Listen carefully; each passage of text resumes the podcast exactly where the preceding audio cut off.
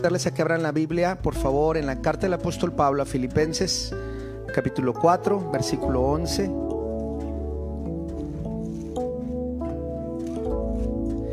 Filipenses 4, versículo 11 y versículo 12. ¿Cuántos bendicen a Dios por este clima, hermanos? Y si le está batallando con este clima, nomás traslade su mente y su recuerdo a agosto, julio, donde nos calaba el calor y decíamos, ay, ya queremos llegar invierno, pues ya, ya llegó. Así que si le está batallando, abrácese a sí mismo, ¿verdad? Y si necesita la persona de al lado, ¿verdad? Si es alguien de su familia, no vaya a andar abrazando a alguien, ¿verdad? Que no corresponde. Pero el punto es que podamos estar con toda la disposición de, de, este, de escuchar la palabra, ¿verdad? Entonces, gloria a Dios porque Dios nos permite disfrutar de todo tipo de clima. Y sabe que mucho tiene que ver con el tema de esta tarde. Esta tarde se llama el título El contentamiento como un estilo de vida. Hablaba con el pastor hace unas semanas y les decía, le decía que la temática de cierre de año tenía que ver con poder todos aquellos que venimos de diferentes situaciones a lo largo del año, de enfermedad, de salud, de escasez, de alguna crisis, a veces estamos terminando el año así como el beisbolista que va a home y en safe, ¿verdad? Se barre y, muy apenas, ¿verdad? Con, con los dedos así extendidos por todo lo que hemos vivido o por lo que estamos viviendo. Alguien escribió que cada uno de nosotros o estamos por entrar a una tormenta o estamos en una tormenta o estamos saliendo de una tormenta. Entonces, independientemente cuál sea su estatus de vida, sin duda que llegamos a noviembre, casi diciembre, con la reserva, ¿verdad? El micrófono me lo cambiaron porque ya parecía que la batería no alcanzaba. Yo no sé cómo ande su batería física, espiritual, eh, familiar, eh, eh, etcétera. Entonces, la temática tiene que ver con venid a mí, todos los que están trabajados y cargados, y vamos a estar viendo, como ya hasta ahora lo hemos visto, diferentes rasgos que nos ha desgastado como personas, que nos ha desgastado como hijos e hijas de Dios. Y hoy quiero abordar junto con ustedes el aspecto del contentamiento. Hay algo que nos sigue afectando mucho y es no aceptar la realidad que estamos viviendo. Y, creo que esto no solamente tiene que ver con los creyentes o no creyentes, sino tiene que ver con algo del interior. Y es mejor que usted y yo nos rindamos a la soberanía de Dios y dejemos de estar peleando con nuestras realidades, porque si no se vuelven más complicadas y más desgastantes. El apóstol Pablo en Filipenses 4 del 11 al 12 dijo lo siguiente, no lo digo porque tengo escasez, pues he aprendido a contentarme.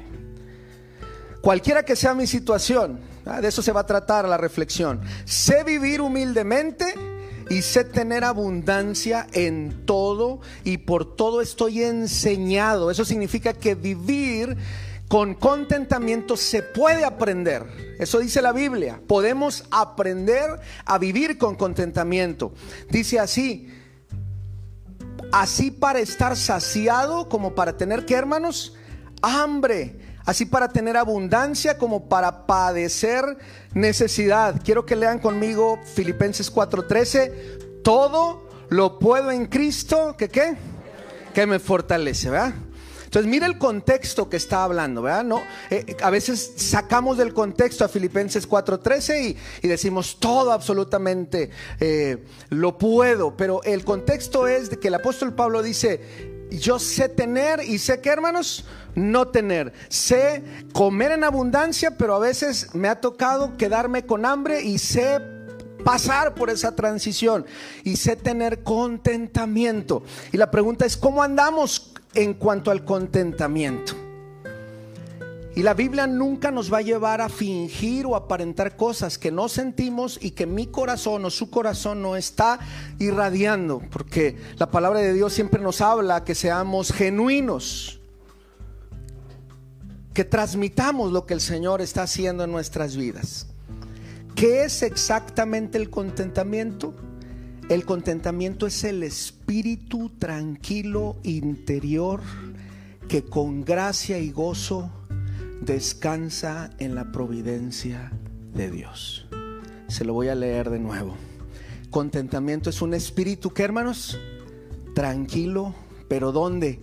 En su interior, que con gracia y con gozo descansa en Dios. ¿Cómo está su corazón hoy? ¿Inquieto? ¿O podemos decir que estamos experimentando la paz de Dios a pesar de los pesares? Eso es contentamiento.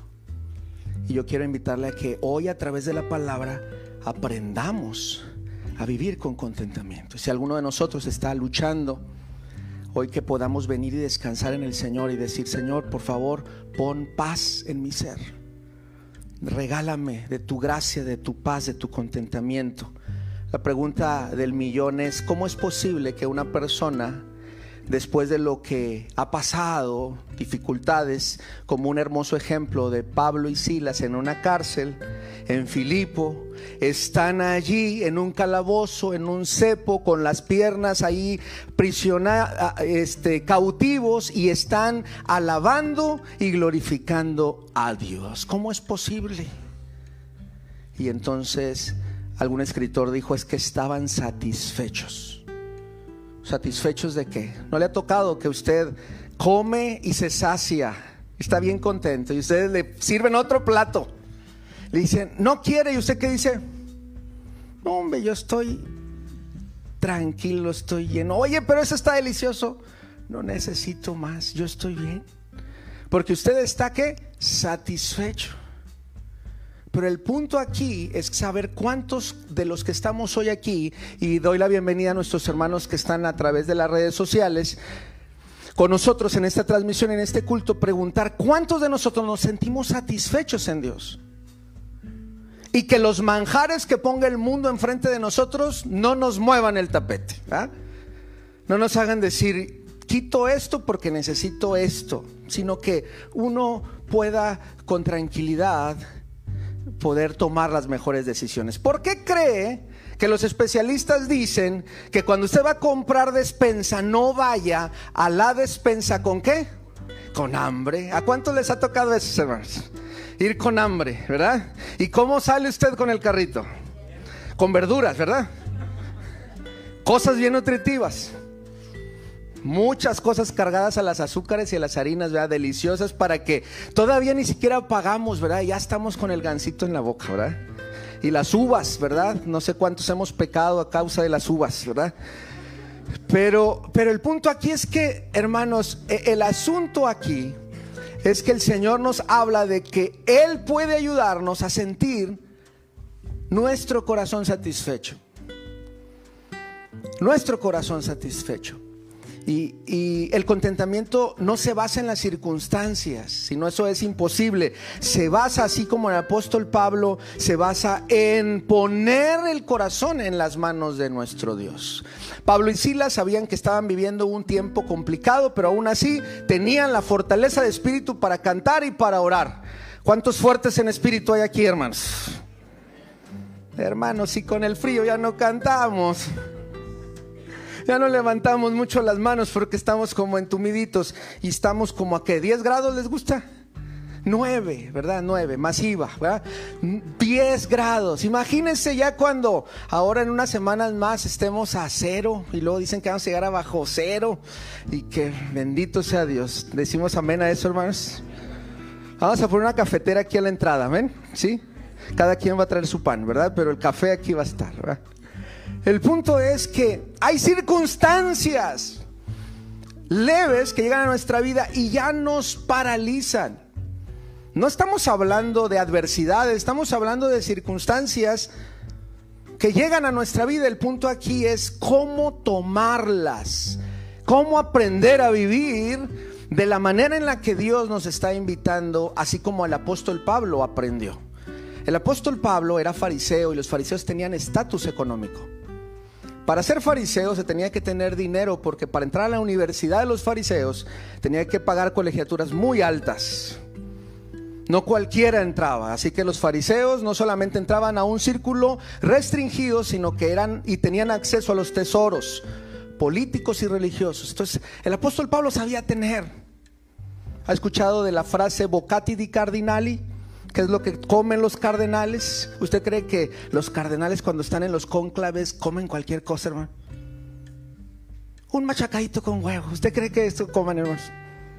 Bueno, en el tiempo y en un paralelo, los fariseos eran esos, los cardenales de aquel tiempo.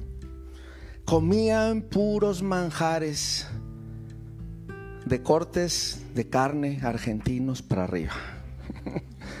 Entonces, él sabía tener esto, pero sabía saber, sabía, perdón, tener, hermanos, nada en los naufragios. ¿Qué había de comer en un naufragio, hermanos? Nada. Entonces para estar en un extremo se necesita Dios y para estar en el otro extremo se necesita Dios. El punto aquí es que el equilibrio y la, y, la madurez se tiene que obtener con la sabiduría de Dios. Quiero tener algunas precisiones y es que en este tiempo se habla de algo que se llama estoicismo moderno. El estoicismo es algo que se nos está predicando, es una filosofía no nueva, tiene muchos años. El punto aquí es que el estoicismo tiene que ver con que usted con la mente se controle y diga, aunque me está yendo muy mal, yo soy muy fuerte de mente, me concentro y a mí no me duele. ¿ah? Yo no paso por eso, a mí no me afecta. Es como al niño que le están pegue y pegue, ¿verdad? Y dice, a mí no me duele. Y no me duele, ¿verdad? Y no me duele y se, se pone duro y dice, no me duele. Ese es el, estoicismo, ¿verdad? Gente que deja de comer, gente que se desprende de todo porque dice, yo tengo mucha fortaleza y tengo mucha capacidad y entonces todo tiene que ver con una concentración y tiene que ver con estas personas. Y ahora se predica que usted puede ser fuerte por dentro, pero esta confianza la obtiene en usted mismo versus la diferencia del contentamiento cristiano es que el contentamiento cristiano lo podemos obtener poniendo nuestra confianza y nuestra satisfacción en la gracia de Dios. Yo no puedo porque sea muy fuerte, sino porque Dios es fuerte. Yo sigo adelante no porque no me esté calando mi realidad, sino porque Dios está conmigo me está la situación económica me está afectando, pero puedo sonreír y puedo vivir con alegría porque sé que Dios es mi proveedor. Y es diferente al decir, no me pasa nada, no me pasa nada, no me pasa nada. Sí nos está pasando. Pero así como sentimos que nos está pasando, Dios está con nosotros. Segunda apreciación. Algunos observadores culturales han identificado el fenómeno creciente llamado el síndrome de FOMO FOMO es las siglas en inglés de algo que se llama miedo a perderse algo. Estamos tan comunicados que ahora tenemos miedo de no saber lo que está pasando con nuestra familia, con nuestros amigos, con nuestro del otro lado del mundo y entonces estamos pegados a los celulares, ¿verdad? Estamos pegados a los dispositivos y el FOMO es una, un, fenómeno cultural que tiene que ver que no estamos tranquilos, no estamos satisfechos hasta que no nos comparemos con quién, hermanos? Con el otro. Ay, yo sigo estando mejor que el otro. Ah, bueno, entonces estoy tranquilo. Ay, yo mientras yo estoy aquí, mi amigo ya está en Qatar esperando el aniversario ahí de la inauguración, ¿verdad? Entonces, pues ¿dónde debería de estar yo? Y empezamos a, entrar en conflicto. Y es otra de las cosas que usted y yo tenemos que reflexionar. Tres, hay otro trastorno actual que es el trastorno de acumulación compulsiva. Se caracteriza porque las personas empiezan a acumular cosas y acumular cosas y acumular cosas y meten en el closet y meten más y, siempre que vaya algo que comprar lo compran, aunque no lo que hermanos, si los, si los conocen, si los son. Ahora, es fácil, pues si metes una camisa a tu closet, tú debieras de sacar cuántas hermanos. Pues al menos dos, ¿verdad? O menos una. El punto es que otra y otra y otra y no salen las cosas que entran a la casa en proporción de las que entran. Y entonces uno tiene una insatisfacción y el problema no son que no tienes zapatos cafés verdes y amarillos, el problema es que tú no te sientes contento. Y ese es un problema. Tercero, la industria de la insatisfacción. El famoso consumismo. Hoy los comercios hacen millones de dólares causándote necesidades que no tienes. Y a través de decirte esto te hace falta y usted le compra la idea y entonces usted y yo caemos en eso, ¿verdad? Para que tú seas completamente feliz tienes que tener tal cosa. Para que tú seas 100% feliz tienes que comer esto, para que tú seas 100% feliz, etcétera. Y nos están causando una constante insatisfacción. Y la Biblia es todo lo opuesto. Es tengas o no tengas, tú tienes que vivir con el contentamiento. Hermano, si usted y yo viviéramos con el contentamiento de Dios, le voy a decir algo, se ahorraría mucho dinero. Nada más hágalo por negocio, si no lo quiere hacer espiritualmente, hermanos. Nada más convivir con contentamiento, usted tendría mejores ahorros, que pudiera invertirlos en cosas relevantes en su vida, en su familia, o en el estudio de sus hijos o algo más. Nada más por lógica. Pudiera tener recursos para ayudar al prójimo. Pudiera tener lo necesario. ¿Y sabe qué? De eso se trata, que a veces no tenemos para hacer lo que nos corresponde hacer porque tenemos o nos hemos echado a cuestas compromisos. Y la palabra del Señor hoy nos quiere hablar al respecto. Y como dice las predicaciones de las iglesias del Apocalipsis, el que tenga oídos para oír, oiga, ¿verdad? Muy bien. Entonces, la pregunta en esta tarde es, ¿tengo contentamiento? Y a mí me gustaría con algunas preguntas evaluarnos. Iglesia me estoy constantemente quejando de mi presente. Segunda, siento tristeza o amargura por algunas cosas de mi pasado. Pregunta, ¿estoy preocupado por mi futuro? ¿Qué va a suceder mañana? ¿Cómo puedo tener la certeza de que todo va a salir bien en el futuro? Y el futuro es en cinco minutos o en cinco años. ¿Dónde trabajaré? Si no me van a despedir algún día. O con quién me voy a casar, los jóvenes, ¿verdad? Y si realmente me va a salir bueno el hombre o la mujer, ¿verdad? Y la pregunta es que si usted se enfoca en esas respuestas pueden traerle tanta incertidumbre que le roben la paz. Por eso me parece relevante el tema porque tenemos que aprender a vivir con contentamiento.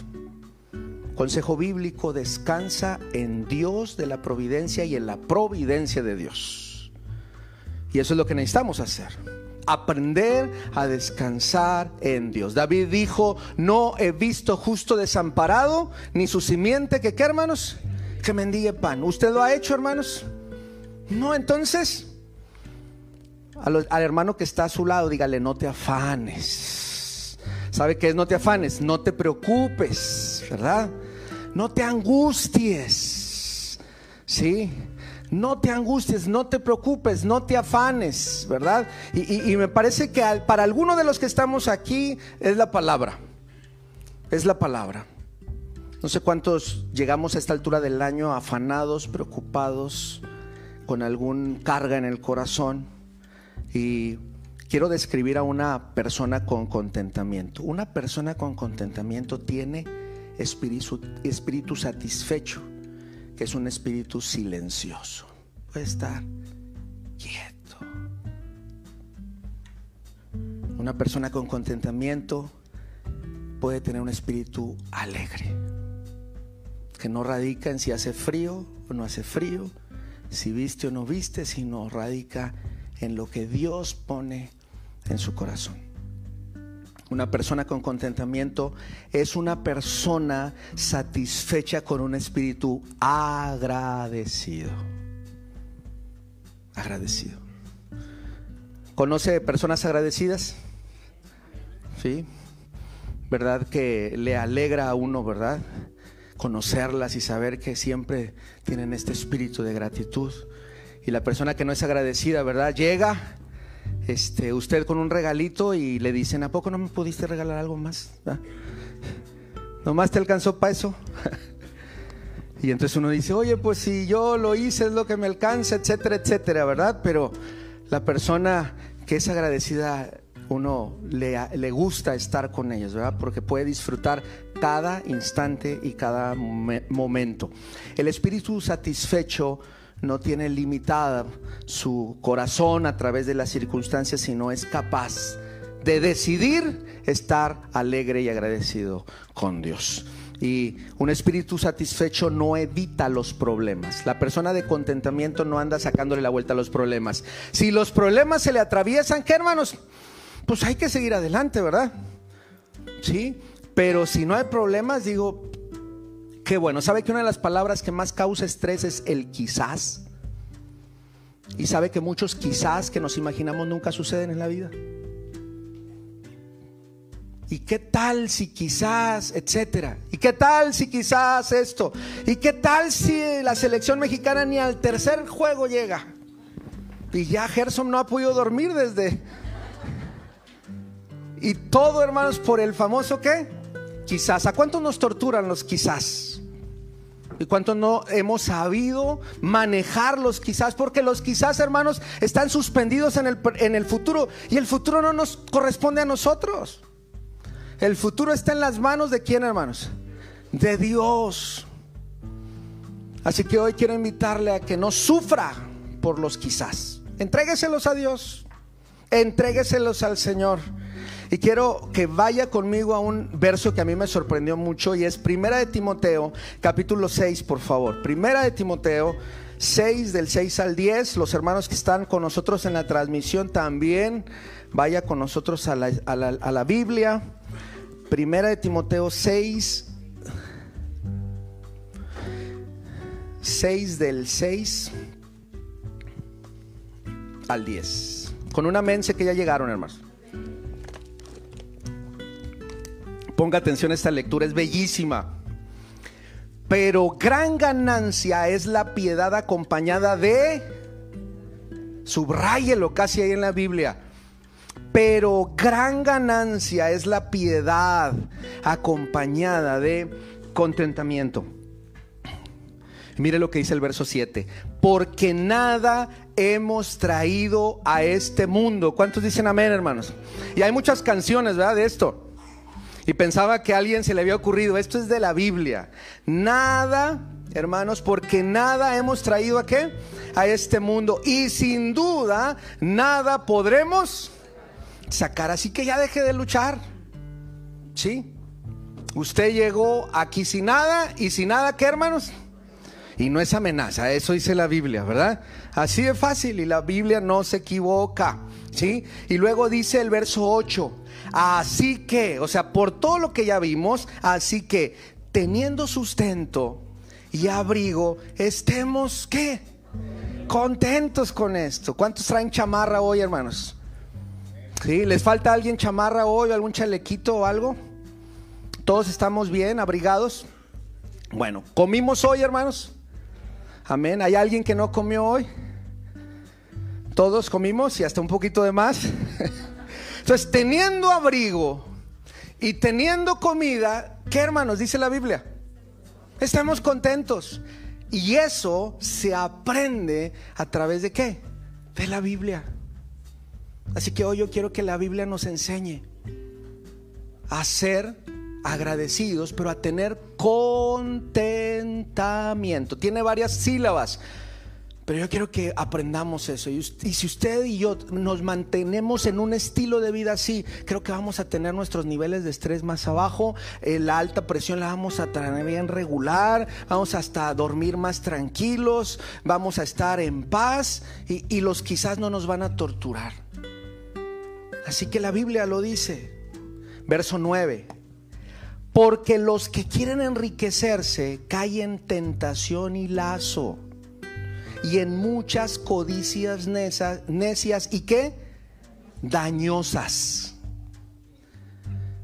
Eso significa que cuando no manejamos bien el contentamiento nos dañamos. Dañamos nuestro espíritu. Dañamos nuestro corazón. Dañamos nuestras relaciones interpersonales.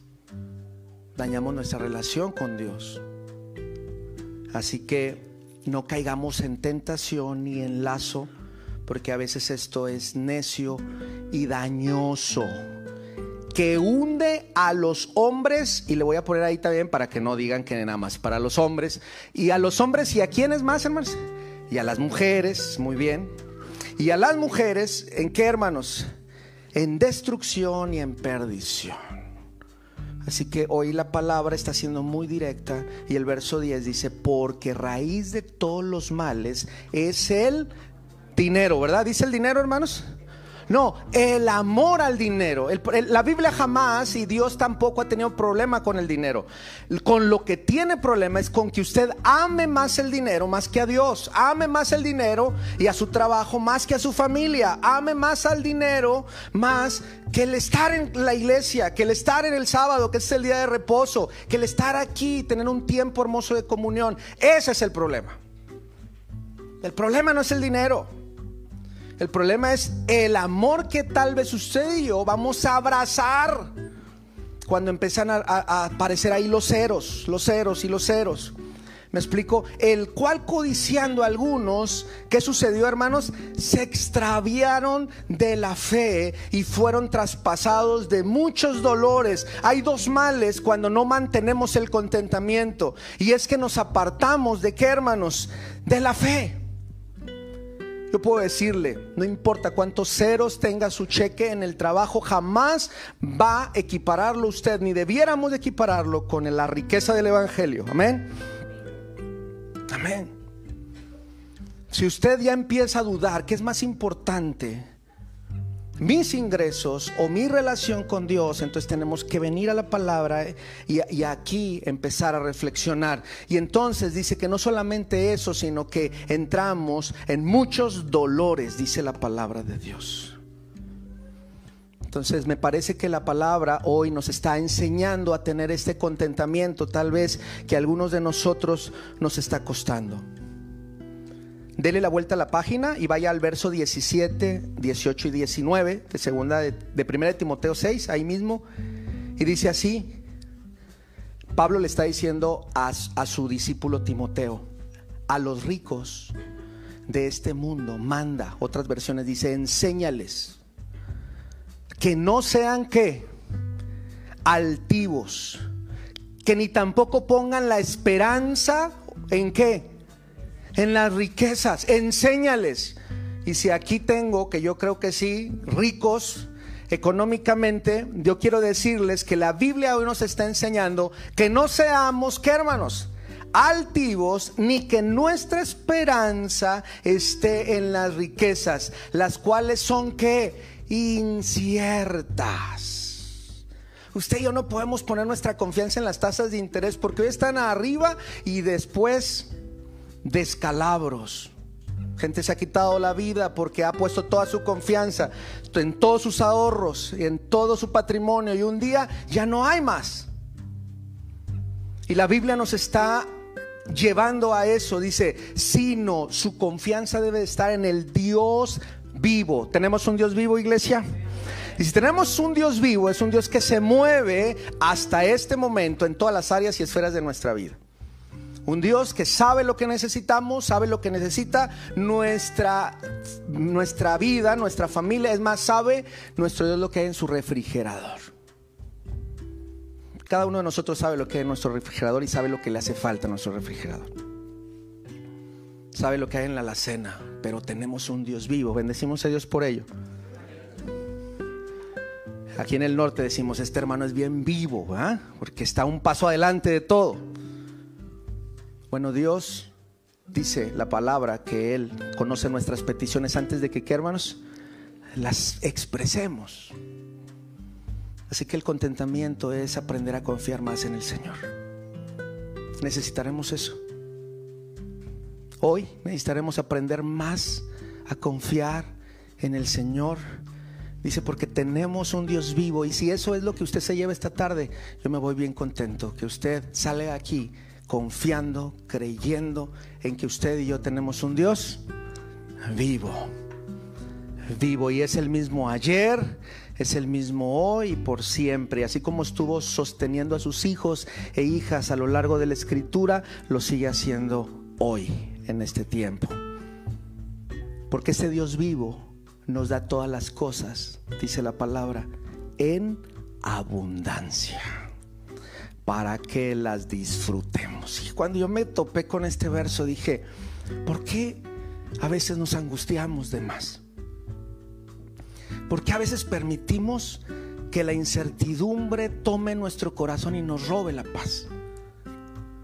Porque estas tres verdades son preciosas. Usted y yo, iglesia, Getsemaní, hermanos que están con nosotros, tenemos que recordar esta tarde que tenemos un Dios vivo, un Dios que cuando da, da en abundancia. No, no, no le va a dar nada más allí cualquier cosa. Si Dios nos va a dar, nos va a dar en abundancia. Y no nada más para cualquier cosa, sino para que usted y yo las que no, no, no, no. Antes de compartir, las disfrutemos. ¿Sabe que un problema del estoicismo tiene que ver con que usted y yo no nos debemos de dar la oportunidad de disfrutar nada? Es más, es pecado disfrutar. Y hay gente que así piensa, no, no, no, ni se ría siquiera, porque eso es pecado. ¿Ah? No disfrute nada. Usted y yo vinimos a esta vida para sufrir. Y tengo frío, sí, así, así se trata de tener frío, ¿verdad? Y tiene hambre, no coma, ¿verdad? Y, el problema es que traemos una mentalidad así. ¿Por qué? Porque tal vez nuestros padres, nuestros abuelos, etcétera. Pero el Padre Perfecto Celestial nos dice tres cosas. Yo estoy vivo, hijos. Y si te voy a dar, te voy a dar en abundancia. Y si te voy a dar en abundancia, es para que, ¿qué? Lo dis frutes. ¿Por qué no hay iglesias tan llenas tan frecuentemente? Porque no disfrutamos el Evangelio. Y cuando hablamos del Evangelio, nos dicen, ¿de veras estás disfrutando estar en el templo? Y primero nos debiéramos de convencer quién, hermanos. Nosotros, de que donde estamos es el mejor lugar y que estar en la presencia de Dios es realmente un disfrute. Cada sábado deberá ser un disfrute. Y entonces si usted y yo vamos a ser desafiados para compartir a otros, para dar de este disfrute, de este gozo, de este contentamiento, porque tenemos un Dios vivo, porque tenemos un Dios que nos da en abundancia y porque tenemos un Dios que nos da la vida, ¿para qué hermanos? Para disfrutarla. Entonces cada uno de nosotros tenemos que aprender a eso. A que el Señor nos llene de gozo nuestro corazón. Ahora, hermanos y hermanas, ¿cuántos estamos por las circunstancias de la vida batallando para disfrutar la vida? Y estamos diciendo, cuando yo tenga esto, entonces voy a disfrutar. Cuando vaya allá, entonces voy a disfrutar. Cuando ya tenga el güero de ojos azules, entonces voy a disfrutar. Cuando yo entonces voy a disfrutar. Y entonces se nos va la vida y ya estamos ahí en Protecto de Eco y no disfrutamos. Y la pregunta es, la vida es corta, hermanos. Y el Señor nos está ayudando a través de su palabra a vivir cada día con qué? Contentamiento. Si me siguen hasta aquí, hermanos. Así que es importante que Dios hable a través de su palabra. Juan Wesley vivió en una época de incertidumbre financiera y tomó en serio la palabra de Jesús. En el tiempo de Juan Wesley en, Inglaterra, la revolución industrial ocasionó un movimiento masivo a las ciudades, se perdieron granjas, la economía de los pequeños pueblos se derrumbó las epidemias del crimen y enfermedades asolaron las ciudades y los ricos se enriquecieron más y los pobres aumentaron. Y una vez predicó un sermón en el que propuso que la mejor actitud que podemos tener hacia la riqueza es la siguiente. Y le voy a dar este consejo. Gana todo lo que puedas. Ahorra todo lo que puedas. Y ayuda y da todo lo que puedas. Eso ah, tómalo como una filosofía de vida. Gana todo lo que puedas. Trabaja honradamente. Para eso somos diseñados, para ser productivos. Pero no para despilfarrar. Ahorre. Sea prudente. Y también que hermanos, ayude todo lo que pueda. El problema es que cuando una de esas tres áreas se desajusta, no podemos continuar y vivimos con, con zozobra. Y entonces es importante que esta temática la abracemos porque este cierre de año tenemos dos maneras solamente de enfrentar el futuro y es enfrentar el futuro con temor o con fe. ¿Cómo quiere usted enfrentar el futuro, hermanos? Con fe, creyendo y confiando en el Señor.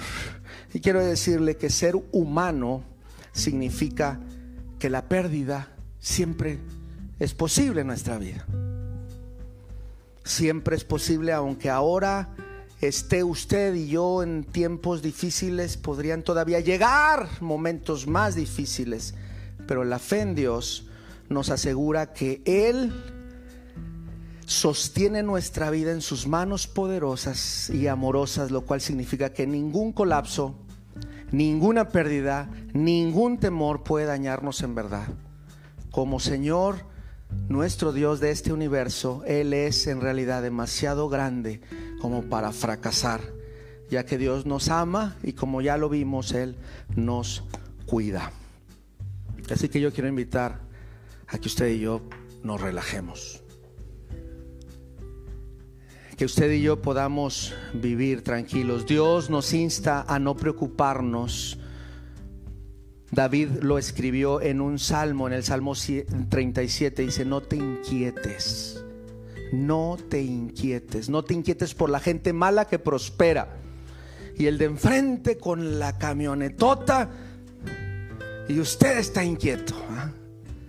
Y yo que voy el sábado, ¿verdad? ¿Por qué no me da una sierra? Nomás me aviento para la sierra, ¿verdad? Y en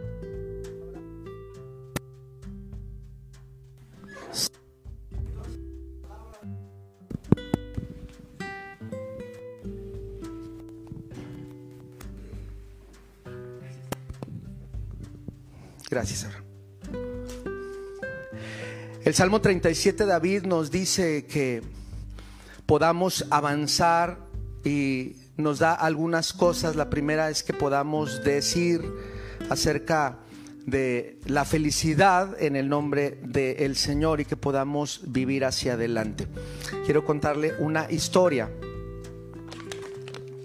William Carey es el padre de las misiones modernas estableció una imprenta en la India, donde trabajó por muchos años, muchos años. Y exactamente, hermanos, él, su deseo era traducir la Biblia para el hindi y para muchos dialectos en la India.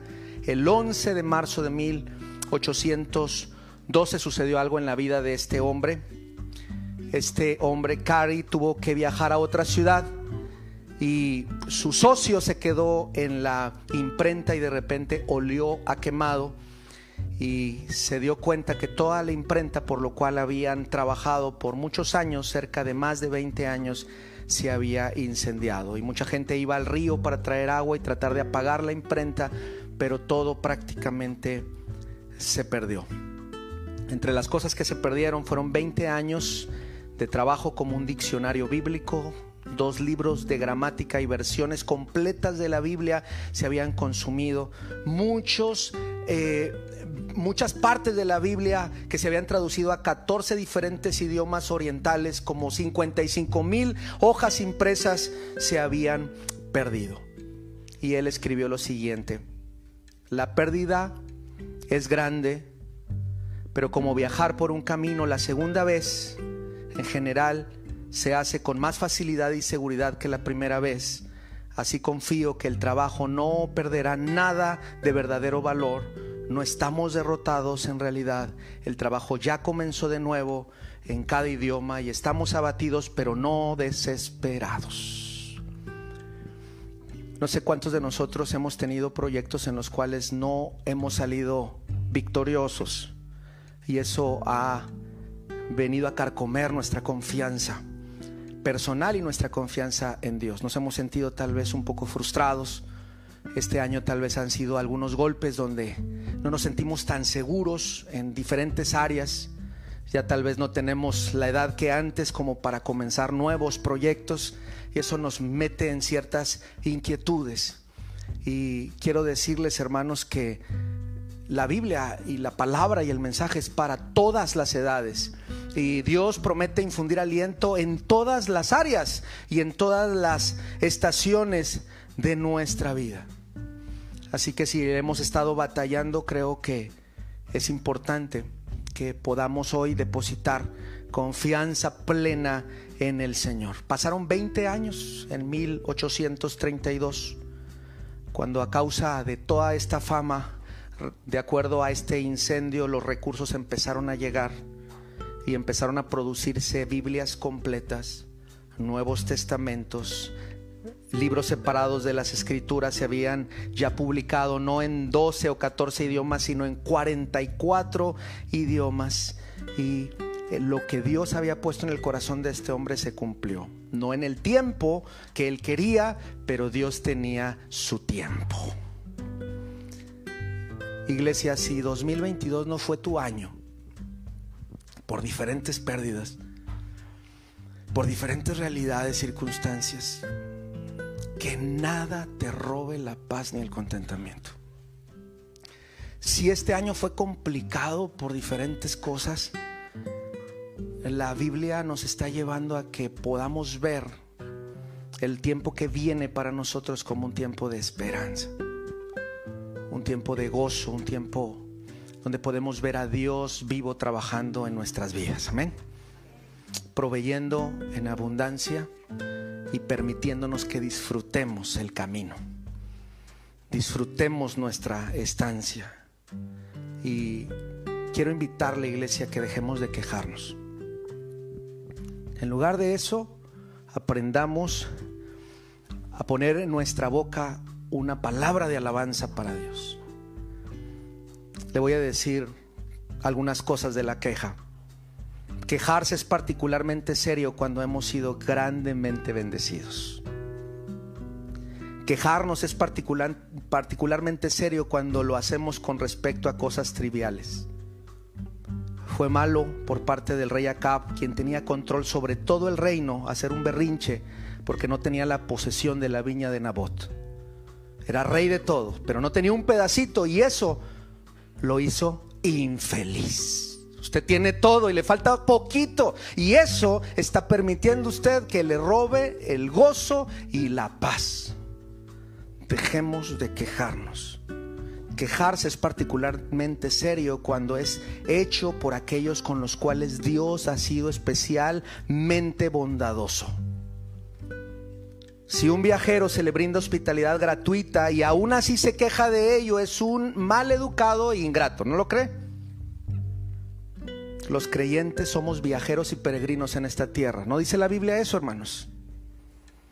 Así que no tenemos pretextos para quejarnos, al contrario, cada estancia, cada escala del viaje que Dios nos ha permitido vivir, debiéramos de agradecerle. Quejarse es particularmente grave cuando nuestros problemas son una parte del plan divino para afianzarnos y, por qué no decir, para humillarnos y para darnos carácter. Nosotros queremos escaparnos de estas lecciones de Dios para nuestra vida y Dios ahí las tiene para beneficiarnos espiritualmente. Así que el contentamiento debiera de ser prioridad para nosotros en este cierre de año. Y quiero dar cinco principios finales de aplicación para nuestras vidas. Hemos hablado del contentamiento, cómo conservarlo por los tiempos que pueden venir ¿Cómo pueden los creyentes permanecer con este contentamiento? Y el primero que quiero decirles es, los cristianos atribulados deberíamos recordar cuán grandes cosas nos ha dado Dios y cuán insignificantes son nuestras carencias. Yo quiero invitarle a que veamos esto. Somos tentados continuamente a quejarnos de aquellas pequeñas cosas que no tenemos. Pero yo quiero animarle a que podamos bendecir a Dios por los privilegios que tenemos en el Señor. Usted y yo somos parte de la familia de Dios, hermanos. Amén. Esa es una hermosa verdad. Y, y, Dios nos ha dado todas las bendiciones espirituales en Cristo. Segundo principio y de aplicación final. Los creyentes inquietos deberían recordar las bendiciones que recibieron en el pasado. Por ejemplo, una persona que ha alcanzado la edad de 50 años y los últimos dos años han sido de muchas enfermedades. Debiéramos tener la capacidad de agradecer por los 48 años que vivimos sanos y los tan solo dos últimos años que tal vez nos ha dolido algo. Pero aún así Dios ha sido bueno y ha sido generoso. Y es cambiar el enfoque de nuestra vida. Tercero, los creyentes atribulados deberían recordar que esta vida es corta, pero que la eternidad es larga. Por eso es eternidad. Sus problemas pronto se van a acabar y la Biblia dice, lo que al presente es momentáneo y leve de nuestra tribulación, nos sobra un en sobremanera alto y eterno peso de gloria, no mirando nosotros a las cosas que se ven, sino a los que no se ven, porque las cosas que se ven son temporales, mas las que no se ven son, hermanos, eternas. Segunda de Corintios 4, 17 al 18. Así que si este tiempo que le está tocando vivir es pesado, es complicado, es amargo, ponga su mirada en esta eternidad que Dios ha prometido para sus hijos. Cuarto, los creyentes atribulados deberían recordar que el pueblo de Dios ha sufrido pruebas mucho más fuertes. Jacob fue heredero de Abraham y de Isaac, pero tuvo que contentarse trabajando muchos años para su tío Labán. Moisés, quien había vivido en el palacio del rey, se ocupó de trabajo de pastorear ovejas por 40 años. Y cuando finalmente regresó a Egipto, fue tan pobre que pudo llevar todas sus posesiones y su familia en un asno. Todo lo que tenía lo subió en un animalito, después de estar en el palacio. Si usted le dijeran, a ver, va a sacar todas las cosas de su casa, ¿sí cabrían, hermanos? En un burrito. Entonces no somos ni estamos tan mal, ¿verdad? El punto es el enfoque con que miramos la vida. Los lentes con los cuales miramos nuestras realidades. Es el contentamiento. Quinto, finalmente, los creyentes atribulados deberían hacer un esfuerzo por alabar a Dios por lo que Él nos ha dado y tiene una naturaleza nueva o tenemos una naturaleza nueva y espiritual. Por lo tanto, podemos alabar a Dios en formas que le son verdaderamente agradables, como el estar en el culto, como levantar las manos, como glorificar al Señor por lo que el Señor nos ha dado, hermanos. Tenemos mucho que aprender del contentamiento. Póngase de pie y vamos a pedirle a Dios que nos enseñe a tener contentamiento.